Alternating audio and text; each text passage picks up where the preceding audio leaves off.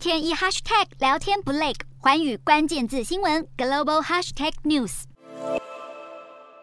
一觉醒来，社区外架起了熟悉的铁滤网，浙江义乌又被封了。中国疫情呈现连环爆的形式，又一次延烧到浙江省。当地更是首次出现 Omicron 变异株 BA. 点五新疫情来势汹汹，让义乌市这个号称全球零售业重镇的城市突发性的全面封城，恐怕将再度重创中国经济。日本正在面临第七波疫情，七月下旬连续两周的单周新增确诊数位居全球之冠，是日本爆发疫情以来最严重的情况。主流病毒株也从原本的 BA. 点二变成了传染力更强大的 BA. 点五，而且呢，由于日本儿童还有青少年的疫苗接种率比较低，因此呢，这波疫情中，他们成为了主要的感染族群。临近的南韩则是刚来到 BA. 点五的高原期。八月初，南韩新增确诊数迅速增长，甚至连续三天单日新增确诊数都超过十万例。不过，南韩防疫单位认为，目前新增的确诊数和一周前或是两周前相比，没有翻倍性的成长，而且呢，三号和二号相比还有稍微的减少，因此判断南韩的 BA. 点五疫情应该是已经到了高原期。那么，也来关心旁边的北韩。北韩政府表示，当地的疫情已经进入。了稳定的阶段。北韩当局表示，当地已经连续一周维持零确诊，而且全国所有的发烧患者都已经痊愈，认为抗疫政策达到效果，国内的疫情已经进入了稳定的阶段，声称第一波疫情确认结束。